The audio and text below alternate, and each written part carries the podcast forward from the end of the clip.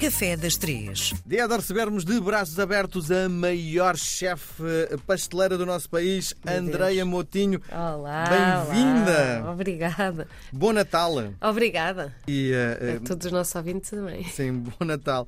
Bom, eh, estou a falar em bom Natal porque trazemos mais uma receita de Natal, não é? Tá, Eu vim mesmo preparada. Natal é o que está a dar.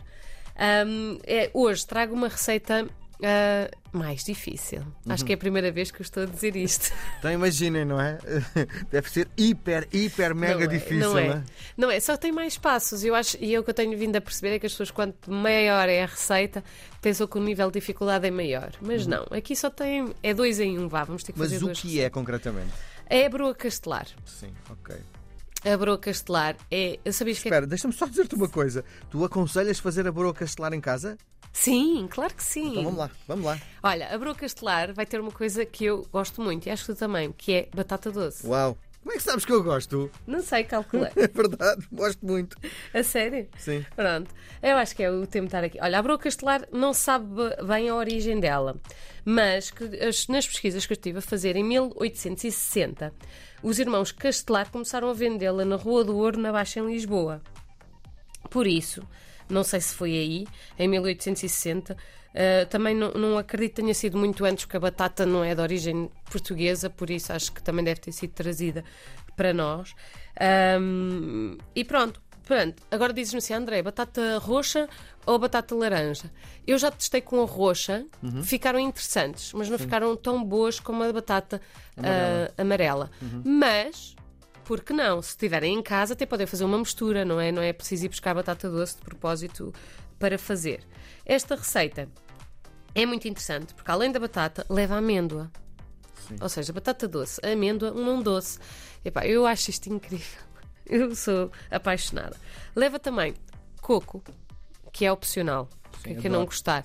Mas o coco aqui vai absorver, porque o coco absorve bastante. Se vocês não usarem o coco, colocar um bocadinho de hum, maisena ou amido de milho, ah, que é a mesma coisa, mas um amido ou mesmo fécula de batata, já que estamos na batata, para absorver.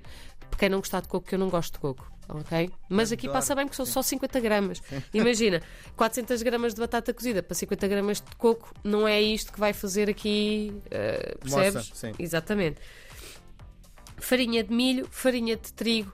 Vamos juntar tudo, vamos levar ao lume, vai a cozer até engrossar e depois vai ao forno. Com... 180 graus? Sim, eu, eu vou uniformizar. Aqui pode ser um bocadinho mais, porque a gente quer que ahm, Mais de 180 graus? mais de 180 graus. Vou-te explicar porquê. Andrei, ali um artigo dizer que mais de 180 graus podia ser nocivo para a saúde. Epá, isso é muito controverso. Esse artigo foi aonde? Já agora depois tens que partilhar essas coisas comigo, Ok, porque eu fico tá interessada. Ok. Porquê? Porque, ah, mais de- por exemplo, os pastéis de nata são mais de 180 graus. O que eu percebi é queimado. Sim. Quando a gente come aquilo muito, aquele pão mais queimado, Sim, aquele sim. pastel de nata que está mesmo queimado, aí pode ser nocivo, tem coisas cancerígenas para a saúde. Até acho que devia ser Proibido, proibido, sou-te muito sincera. Ah, e, e acho que devia aqui haver um bocadinho mais de preocupação, mesmo nossa, Sim. e de, de comunicação e de trabalho por trás disto. Porque as pessoas não sabem o que comem. E eu vejo isso quando as pessoas não leem rótulos. E a partir do momento que não leem rótulos, para eles- Tu vais às compras e estás a ler permanentemente a bula das coisas? É assim, há produtos que não que eu já conheço, mas sim, no Ai, outro Andreia, tu dás 3 Sim. horas para comprar uma coisinha em Opa, não é bem assim, porque há aqueles produtos que eu já sei que gosto, não é? Sim. E então, é, é um, mas produtos novos, sim, sou obrigada a ler. Imagina, eu sou daquelas malucas que está a abrir os ovos, não é para ver se eles são partidos. Por exemplo, os ovos. Ah, não, tu tens 0 PT, quando está escrito 0 PT é biológico, 1 um PT são ao ar livre. A partir daí, eu já não como. Percebes o que eu quero dizer? Eu sou dessas maluquinhas. E isso está escrito na, dentro Tá, dos ovos? é obrigatório. Ok, Sim, está bem. dentro dos ovos e há, e há mesmo caixas dos biológicos que estão lá a explicar o que é que é aquele carimbo que os ovos têm. Sim. Bom, Ah. a broa castelar, que já está a muitos quilómetros de distância da nossa conversa. Pois. Sim. 180 graus, tu dizes que é mais ainda, 200 Mais, graus, não é? porque a gente que tem, tem a gema e aquela gema tem que ficar queimadinho por cima. Sim, Mas não é, não é queimado, queimado. sim. Pronto, é, dourado. Vá. Sim. Isso não, não dá para fazer eh, com aquele como é que se diz? Não isqueiro, uh, aqueles. Ah, uh, maçarico. Isso. Opa, sabes, dá para não pôr o ovo. Imagina, se tu tens essa preocupação e se não queres, por não ponhas o. uh, se vais fazer para ti em casa, eu faço assim, eu não ponho aquela gema por cima porque não faço muita questão. Então, para mim, em casa, não- nem pinto com ovo, só cozo e está bom aí, já posso cozer nos 180 graus. Ok, muito bem. Bom, eh, cento e- ce- 200 graus, não é? Para ter. Sim, para, para dar aquele, Sim, aquele ar queimado. E depois? E depois é servir e comer. Muito bem. Bom, a Teresa Galo, de São Paulo, escreveu-nos com uma dúvida que me deixou destarrecido, que isto é alguém que tem alguma cultura eh, gastronómica.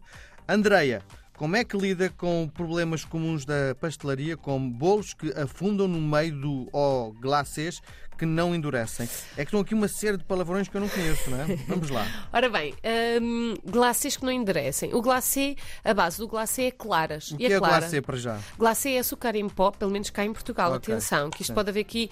ah, e eu gosto disto. Vocês expliquem-me e ma- mandem-me o que é culturalmente do, do, do país. Ah, aqui em Portugal, glacê é claras com açúcar em pó. Para fazermos aquelas bolachas decoradas. Sim, sim. E a clara, deixada ao ar livre, ela seca. É obrigatório, ela seca. Ah, podemos colocar umas gotas de limão para secar ainda mais rápido. Ah, agora, aqui, o que é que eu acho? Que é a umidade da região onde ela vive. Só pode ser. Porquê? Porque se o glacê estiver muito úmido, não é? A clara também tem muita água, ele logo não vai prender. Estás a perceber? Por isso eu acho que será mesmo uma ah, situação de controle de temperatura e de umidade. Um desumificador, até mesmo, na loucura total, um desidratador. Ok? Ah, para os bolos que afundam, bolos que afundam é a temperatura que está demasiado alta. Ok. Ok? Colocar a temperatura um bocadinho mais baixa do forno para cozer de maneira mais uniforme. 160 graus. Por exemplo, Ok. Estás a ficar. E depois? Depois, olha, é deixar cozer bem, co- colocar. Se tiverem dúvidas, podem sempre colocar aquele palitinho no meio do bolo. Sim, se estiver molhado. Se eh, estiver molhado, podem reduzir ainda mais. Diz, ah, André, mas então já estou a cozer o bolo a 140. Pá, não me interessa. É, o- é- se calhar nós estamos a ver que está a 140 no, no forno, mas lá dentro não. Sim. Isto, e deixa ver se eu entendo. Quando tu pões uma temperatura muito alta, o objetivo é que a parte de fora fique mais queimadinha e a parte de dentro menos queimadinha. É isso? mais úmida, sim. Ok, muito bem. Bom, acho que a dúvida está esclarecida. Um beijo grande, André. Até para a semana. Obrigado. Obrigada.